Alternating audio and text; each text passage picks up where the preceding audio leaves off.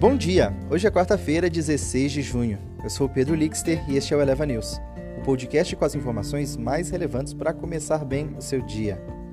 Copom, Energia e Bolsa Família. A super quarta vem recheada de mais notícias, além da expectativa para a provável nova alta de 75 pontos base na taxa Selic, de 3,5% para 4,25% pelo Copom. Ações mistas antes do Fed. A reunião de política do Federal Reserve de dois dias termina nessa quarta e o Banco Central Americano deve manter as taxas de juros e as compras mensais de títulos inalteradas nos níveis atuais. Biden e Putin se encontram. O presidente dos Estados Unidos, Joe Biden, e o presidente russo, Vladimir Putin, se encontram em Genebra nessa quarta, com expectativas baixas para qualquer avanço na primeira reunião desde que o presidente americano assumiu o cargo. Petróleo sobe e os estoques dos Estados Unidos caem. Os preços do petróleo bruto subiam novamente nessa quarta, com o Brent, a referência internacional, registrando o quinto ganho consecutivo com a queda dos estoques americanos e uma recuperação na demanda.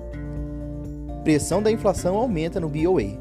O Federal Reserve não é o único banco central preocupado com os altos níveis de inflação. A Islândia o pontapé inicial na Europa Ocidental ao endurecer ativamente a política em maio, enquanto a Rússia também aumenta as taxas. E Polônia, Hungria e República Tcheca devem seguir o exemplo em breve.